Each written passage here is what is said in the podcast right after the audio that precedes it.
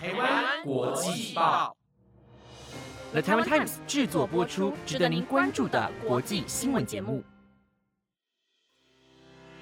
欢迎收听台湾国际报，我是婉萱，马上带您关心四月二十七号的国际新闻重点。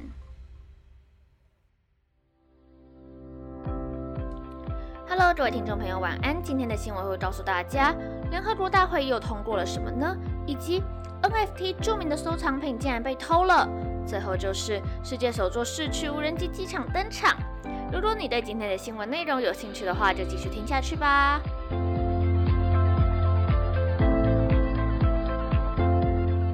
新闻首先带您关心到，联合国大会二十六号对在影响我们全体的国际和平及安全议题上。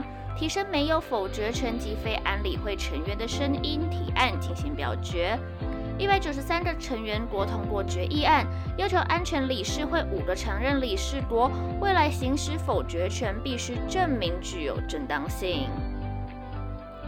因为俄罗斯入侵乌克兰重启，联合国安全理事会常任理事国的否决权改革备受重视。安理会是联合国唯一有权发布具有约束力决议的单位。而安理会常任理事国分别为美国、英国、法国、中国、俄罗斯。而根据联合国规定，任何提案若有一个常任理事国反对，该案就无法通过。这项提案在十九号的会议中被提出，列兹敦斯登常驻联合国代表团二十一号致函联合国会员国，二十六号通过表决。虽然目前仍不清楚该案通过后否决权使用的次数会不会因此而降低或是增加，因为当常任理事国提出有争议的提案时，他们知道对手会否决，只为迫使他们更公开合理化自己的立场。根据联合国记录，自1946年成立至今，安理会常任理事国曾262次使用否决权。其中，俄罗斯及前苏联占一百一十九次，美国有八十二次，英国二十九次，中国及法国则各有十六次。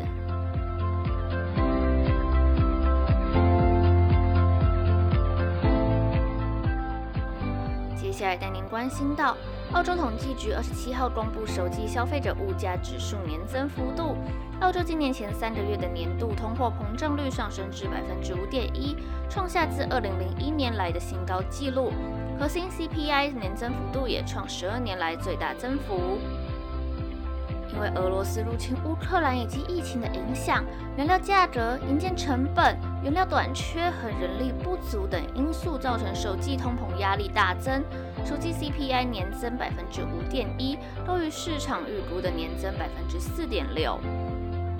其中，运输价格年增百分之十三点七，创一九九零年伊拉克入侵科威特以来最大增幅。澳洲统计局的马夸特表示，消费者物价指数记录下实施商品和服务税至今最大季度和年度涨幅。更有分析师预估，为了抑制通货膨胀，澳洲央行下周可能升息。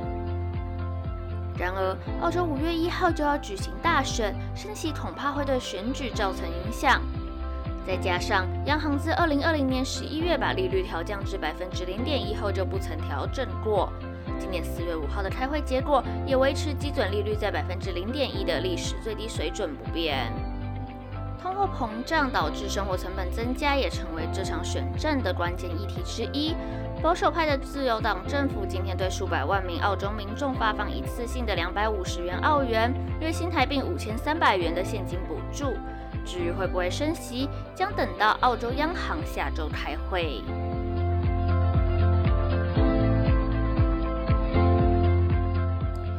各位听众朋友，有买过 NFT 吗？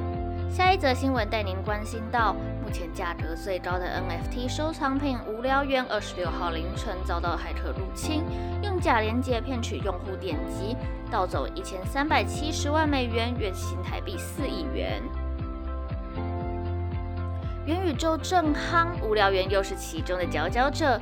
但是，就因为价值太高，无聊猿 Instagram 遭到骇客攻击，利用钓鱼链接将加密货币从用户的账号中转移出来，窃取价值数百万元的 NFT。无聊猿官方知道后，立即在推特上发布贴文告知粉丝，不要铸造任何东西，点击连接，或是将你的钱包与任何网站进行连接。但是，仍有二十四指的无聊猿和三十指的变异猿被偷走。不只有无聊猿，知名的 NFT 游戏 x Infinity 日前也被偷走价值约六点五亿美元的加密货币。天王周杰伦四月一号也被偷走一只无聊猿。根据 Chainalyze 公布的加密货币报告显示，二零二一年的 NFT 市场非法交易大幅成长，第四季的交易金额将近一百四十万美元，而其中诈骗交易额也呈现翻倍成长。因此，用户在使用区块链交易时务必要谨慎小心。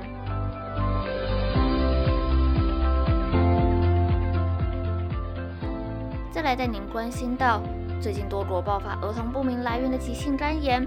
自从三月底苏格兰公布第一起病例至今，全球已有近一百七十例，至少一位患者死亡和十七名儿童需要肝脏移植，但目前感染原因仍然不清楚。世界卫生组织二十三号发表声明提到，目前仍不清楚肝炎病例是否增加，还是肝炎以预期速度发生，但先前未被诊断出来。如今，因为对肝炎的认识增加而发现，有可能是腺病毒。目前已经展开病原体的调查。而根据 CNN 的报道，这些患者年龄介于一个月到十六岁之间，而感染症状最明显的是腹痛、腹泻和呕吐，以及肝酶和黄疸指数升高等肠胃道症状。伦敦帝国理工学院肝病学家泰勒·罗宾逊认为，是因为封城削弱儿童的免疫力，使他们更容易感染病毒，或是致病的病原体可能已经发生变异，而构成更大的威胁，让他们对病毒的免疫反应较弱。英国卫生安全局临床和新发感染主任钱德也表示，之前没有接触过这种腺病毒，封城后才有感染。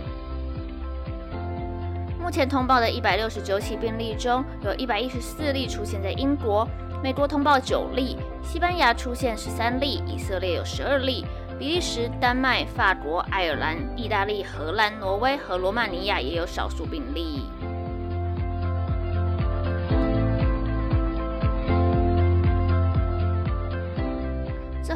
关心到，现在科技越来越进步，无人机成为商业、政府和。消费应用的重要工具。英国二十五号节目，一座专供货运无人机起降的市区宽闪机场，这被誉为划时代的创举。有朝一日，这里可以供空中计程车起降。这座机场名叫空中一号，是所谓的垂直机场，坐落于英格兰中部，是由英国新创公司 Urban Airport 所打造。开幕当天所使用的无人机“处女航”吊起一箱约十二公斤的气泡酒，为这座机场拉开序幕。公司创办人桑德胡表示，这台“处女航”是一台向英国军方商借来的马洛伊航空学有限公司的 T-150，不但是台商用无人机，更是历来首都中飞行最大型的无人机。Urban Airport 目前开发货运无人机地面基础设施，未来也预计开发空中计程车，并在其他国家及地区建立类似机场。而这些机场是可轻易组装拆卸的，使用的是零排放世代的氢燃料电池。Urban Airport 表示，目前订单总额高达六千五百万英镑，计划拓展至美国、澳洲、法国、德国、斯堪的纳维亚半岛及东南亚。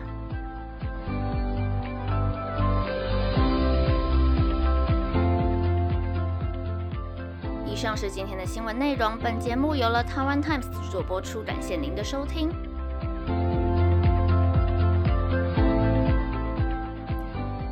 Hello，各位听众朋友，晚安！大家这礼拜过得好吗？疫情越来越严重了，大家出门要做好防疫。如果待在家压力太大的话，也记得要找舒压的方式哦。我是婉萱，希望世界和平。我们下周再见，拜拜。